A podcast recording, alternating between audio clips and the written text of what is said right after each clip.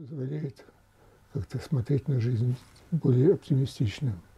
И пока, не говоря уже о том, что переписать свою жизнь очень многие хотят, а если в это еще прибавить капельку веры, я говорю капельку, потому что э, у нас ведь долгое время вообще вера исключалась из понятий так сказать, человечности, человеческих э, взаимоотношений. Андрей Владимирович Гнездилов родился в 1940 году в Ленинграде. Окончил Ленинградский педиатрический институт. Специализировался в ординатуре по психиатрии.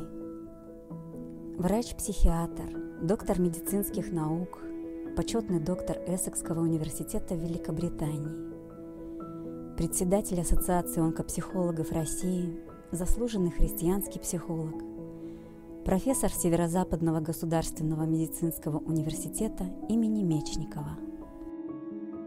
С 1973 года работал в онкологическом институте. В 90-м году создал и возглавил первую в нашей стране хосписную службу в Санкт-Петербурге.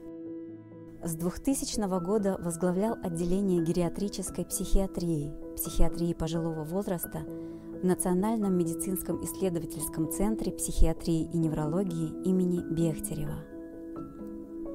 Автор многочисленных статей, нескольких десятков научных и популярных книг, сборников терапевтических сказок.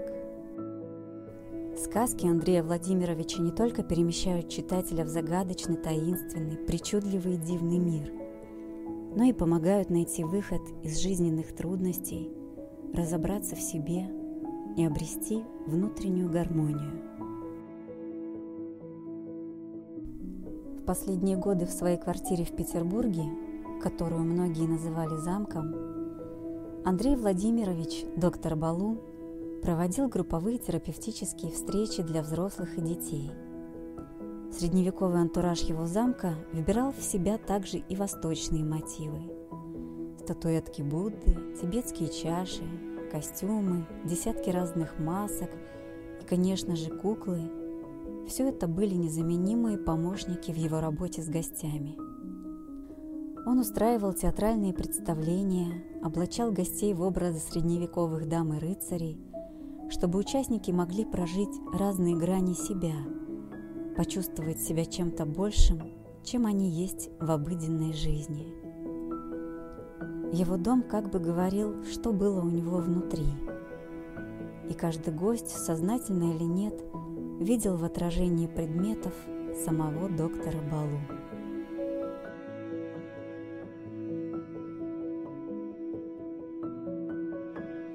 Почти всю свою жизнь Андрей Владимирович шел рука об руку со смертью. Она смотрела на него глазами тех, кому он помогал – и он видел в этих глазах отчаяние, страх, отголоски прошлого, но также он видел в них и жизнь.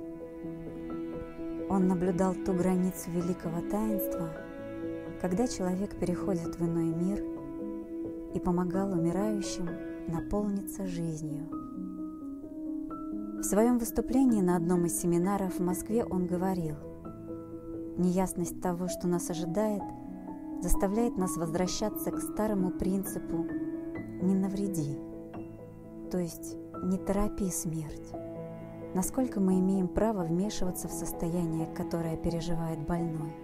Как мы можем ускорять его смерть, когда он, возможно, в этот момент переживает ярчайшую жизнь?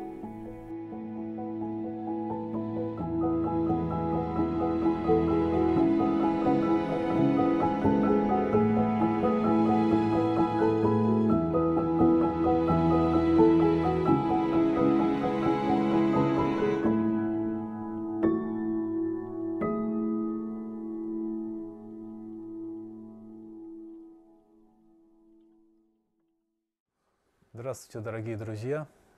Сегодня у нас э, первый опыт выезда нашей съемочной группы. Мы в гостях у очень интересного человека, Гнездилова Андрея Владимировича.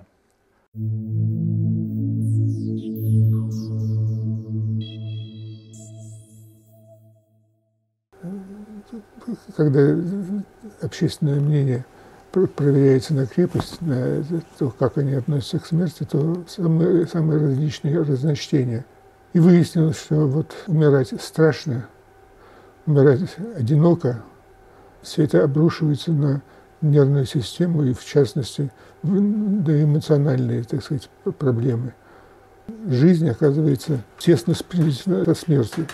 Ради интереса спросил художников известных, скажите, что вы, вы можете изобразить художественные произведения в виде там картины, каких-то еще выразительных вещей. Но самое интересное, что невозможно изобразить жизнь без смерти. И также безнадежно э, пытаться смерть без жизни. Многие сломали зубы на этих проблемах. А между тем, вот самые такие глубокие мыслители в виде Парацельса, в частности, Парацельс говорит – придет время, и каждый врач должен стать лекарством для больного. То и... есть каждый врач должен стать таким целителем, да, который он, просто своим присутствием уже вот именно, вот помогает именно, вот, именно, вот именно. Вот здесь должны быть какие-то неназванные чувства, неназванные, так сказать, доводы, которые, к которым можно обращаться и получать какие-то ответы. Я не буду говорить о множестве случаев, когда люди, переселившиеся в другую жизнь, будем так говорить, э, могли дать себе те или иные информации. Андрей Владимирович, а что касается вот жизни после смерти, вы верите, ну, наверное, слово «верите» больше подходит, в существование души или в существование э, некой частицы «я», которая бессмертна? Да, вы знаете, это как раз вопрос по существу, потому что действительно вместе с, тем временем, когда человек утверждал себя в, качестве мыслителя, философа, там, психолога и так далее, в это время он создавался и образ, но основная суть заключалась в том, что человек не должен страдать. И не буду рассказывать э, личные наблюдения людей, которые во время клинической смерти, такой термин есть медицинский, женщина попала в какой-то иной мир и была свидетельницей того, что происходило в ее семье в то время, когда шла операция. Ну вот, а затем, когда операция окончилась, я подошел расспросить эту женщину о том, что она чувствовала. Она вначале не хотела говорить. Это важная вещь, потому что большинство э, людей, боясь, что их отправят в психушку, они, так сказать, выстраивают какие-то представления свои собственные. Но суть не в этом. Суть в том, что, к сожалению, у нас односторонние, так сказать, односторонние исследования. И, конечно, на, на каждое «да» со стороны материалистов отвечают не, «нет» со стороны идеалистов. Но кто знает, ведь само слово душа несет на себе очень большой груз каких-то вот представлений, предчувствий, возвращения какого-то мира детства. И здесь можно очень много говорить, но одно важно, что объяснить или вложить в, какую, в какую-то рамку психологические какие-то этюды, все это все равно не, не решало проблемы так сказать, жизни и смерти. Но, во всяком случае, это вот один из ходов, который, на который нет ответа. Само явление духа, оно исследовано, исследовано как то, что человек чувствует вне мира, вне событий, которые проходят через человеческое сознание. Вот если у нас так вот разговор складывается вокруг жизни и смерти, а, вот были ли в вашей практике а, случаи, когда люди уходили в каком-то смирении, спокойно, как бы как освобождались, да, вот от mm-hmm. жизни земной? Здесь, так сказать, вопрос стоит о том, как проявляется проявление духа. Оно более, так сказать, реальным кажется, чем вот э, иная, так сказать, точка зрения. Во всяком случае, то, то, что мы делали, мы увидели, что мы схватились за слишком горящий, так сказать, вопрос – и ответ, ответов на него может быть много, пока еще не, окончательных нет. Но вообще идеи вот психологического подхода к, к явлениям жизни и смерти, они довольно ясно выясняются. Причем э, для, для людей иногда удивительные переживания – которые заставляют его видеть в одну сторону, то есть вот настоящее, прошлое и будущее, и взгляд на жизнь с, точки зрения психики, это, так сказать, вот та конфета, которая так манит, чтобы поставить где-то точку. Но точку поставить очень трудно. Хотя вот, э, так сказать, обществу уже брошен э, вызов случайности или не случайные э, события проходят мимо человеческого сознания и оставляют в нем следы. Можно просто сказать, что когда ты являешься не просто, так сказать, свидетелем тех или иных э, явлений, а непосредственным участником этих, этих событий. Я не, не один раз сталкивался с этими состояниями измененного сознания, которое вот э, помогало человеку разрешить те или иные надежды. И в этом конгломерате мнений и мыслей наступает основное, основное стремление человека познать смысл жизни окончательно – или, по крайней мере, не закрывать для него вот этой ступеньки, которые, ступенек, которые движутся помимо нашего желания в ту или другую сторону. Андрей Владимирович, а вот э, если возвращаться к теме нашего канала «Правильные человеческие отношения», э, что бы вы могли сказать вот по поводу того, на чем они должны основываться? Вы знаете, честно говоря, я вот э, пробовал. Это очень обширные тома. Добротолюбие, вот например, книга очень известная, много томов. И это переживание э, ученых-монахов, которые вот э, странствуют, диску, дискутируют с своими оппонентами. И возможность, возможность высказаться сейчас или посмотреть на, на жизнь с другой точки зрения, это, в общем-то, задача серьезная, и, конечно, она требует обсуждения. А кто, по-вашему, ближе к пониманию, что такое вот правильные человеческие отношения? Это, это религиозные деятели, психологи, это, знаете, философы? И так же просто, как неуловимо я был знаком со Святославом Брерихом, uh-huh. вот, и я его спросил, что Святослав Николаевич, скажите, есть ли вот какие-то какие пути, которые ведут к духовности, к какому-то новому восприятию мира? Он говорит, да, и говорит, как ни странно, это кажется очень легким, а оказывается самым тяжелым.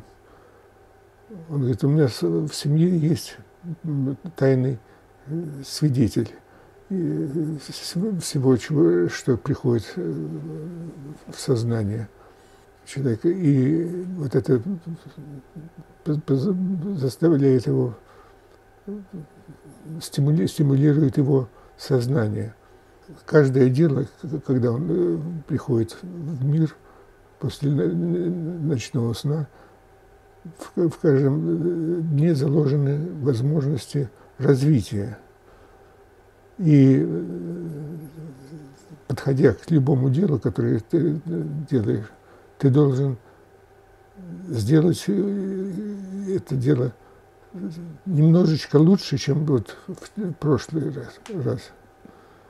И вот эта постоянная игра на цыпочках, когда человек идет, тянется к каким-то идеалам своим, к любви, к сознанию.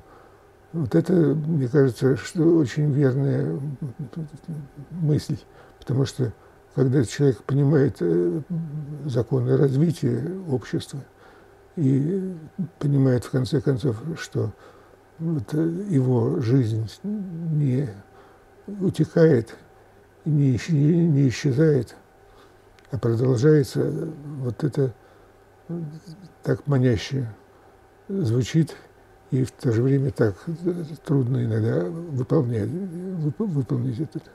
Вот в наших интервью с разными э, гостями э, приходили к тому, что правильные отношения между людьми э, невозможно без вот, э, правильного отношения с какими-то высшими силами в себе, с, с духовностью в целом.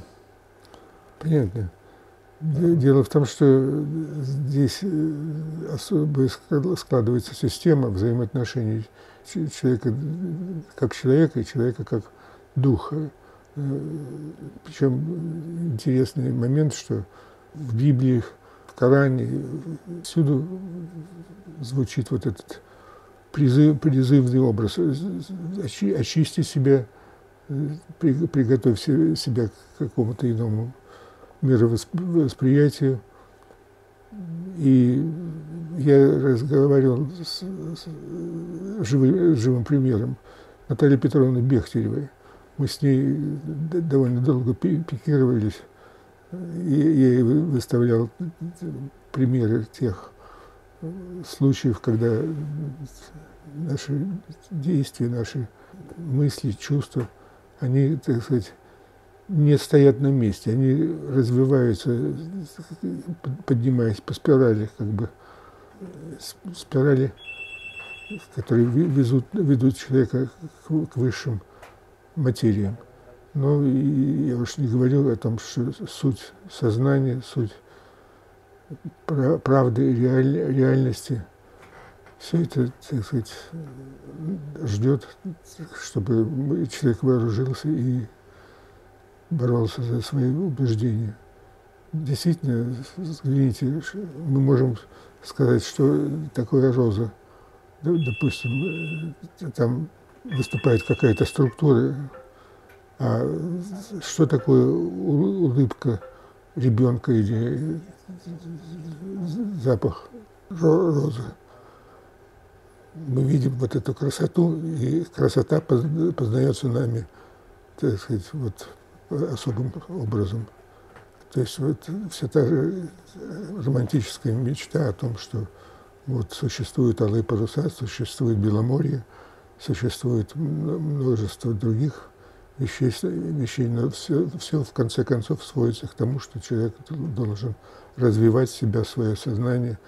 И вот эти книги, это книги настоящих ученых, вот добротолюбие я имел в виду, и другие, потому что нигде э, так не звучит вот эта тоска по э, праведному пути и, так сказать, попытка идти вперед, э, в первую очередь, преобразуя свое личностное отношение к этому вопросу. Другими словами, у большинства людей есть в голове какой-то образ идеальный, да, вот когда он э, совершенный. и в том числе, которая включает в себя и правильные человеческие отношения. Какими должны быть отношения вот в том э, прекрасном далеком мире, о котором там многие мечтают? Что это должны быть за отношения? Там, как их можно описать? Вы знаете, наверное, рано в наше время, так сказать, ставить какие-то определенные уровни, на которые ты можешь подняться, можешь спуска, спускаться. Единственное, что важно, тут много раз, разных путей, путей, которые ведут человека в бессмертие. Вот. И, в общем-то, то, то, то же самое бессмертие, оно проповедуется многими религиями. Но основная идея, идея необычайно оптимистична. Вот я помню, как мы э, восторгались э, в 60-х, 70-х годах. Там была Бхагавадгита выпущена впервые. И там вот в Бхагавадгите вот такими постулатами выступали, выступали те, те или иные представления. Но это вот тяжесть смерти на какой-то момент, когда ты впервые столкнулся с этой мыслью и допустил в себе возможность того, что, а может быть, не так, а может быть, все это иначе. Но, во всяком случае, для человека, открывающего другой мир за пределами того мира, в котором мы живем, это вдохновляет и кстати сказать, в теософическом движении попытки, попытки дать объяснение, науживание, так сказать, вот тех проблем, которые называются вот теософическими или там идеи перевоплощения и так далее. На самом деле, куда девается человек или является его душа, когда спрашивают, ну покажи мне, дай мне пощупать это. Нет, я просто хочу подчеркнуть вот эту идею развития, которая разрушает обычные наши представления. Они, конечно, могут в корне, допустим, изменить отношение человека к жизни, к миру, к, к истине, которой занимаются уже или занимались наши учителя. Наверное. Конечно, это такая ключевая вещь. Потому что если человек верит в бессмертие души, действительно верит, что э, какая-то глубокая часть его э, не умрет, эм, то умирать значительно легче. Да, вот. Как в православии же тоже они трактуют, что душа освобождается, да, то есть когда человек уходит э, в общем-то, православные священники, они не скорбят по этому поводу. То есть они в какой-то степени радуются, да, своих церемониалах, да, с этим связанных. Когда мы открывали хоспис, мы искали всего, мы решили немножко иначе проблему решить.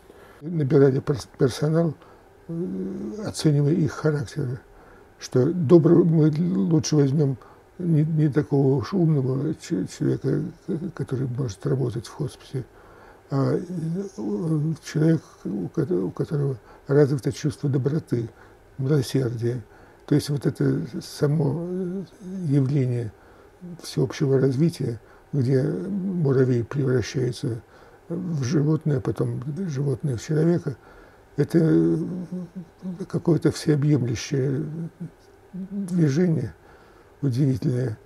Я сейчас не могу, может быть, к следующему разу я вам показал бы.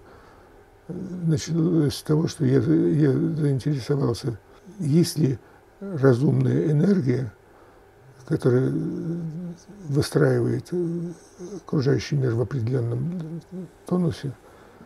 Ну вот, есть ли смысл в их движении? И вот когда мы включили музыку, и начали фотографировать, мы увидели танцующий огонь, который, заняв какую-то определенную форму, продолжал э, сохранять ее перед э, аппаратом убеждает гораздо больше, чем какие-то объяснения и так далее. Я говорил относительно добрых кукол, которые перебивают этих монстров, которых выпускает наша техника. И идея нас интересовала, почему сейчас такой тяга, тяга к ужасному, что человек как бы наполняет окружающий мир своими образами. И когда они некрасивые, уродливые, жестокие, тогда уже начинается думать, думание о, о том, что, а что правда, а где она. Ну, вот эта идея, что человек должен стать э, лекарством для больного, это, мне кажется, замечательная вещь. Потому что, с одной стороны, очень тяжело быть все время на острие иглы, а с другой стороны, так сказать, это достойно того, чтобы заниматься. Уже одно сознание того, что свет в окне есть, в тоннеле есть, так почему он должен отсутствовать в каких-то других явлениях. Та идея, которую я высказал в словах э, Жериха, мне кажется, что они вполне достойны, чтобы занять одну из маленьких подсказок, которые могут привести к большим переменам в сознании человека. Что бы вы хотели людям пожелать, как относиться друг к другу? Ну, здесь у меня, может быть, специфический взгляд. Я очень много сталкивался с, с умирающими больными, и это накладывает свой определенный отпечаток. Но я еще раз говорю, что мир вот тайный, он должен становиться явным.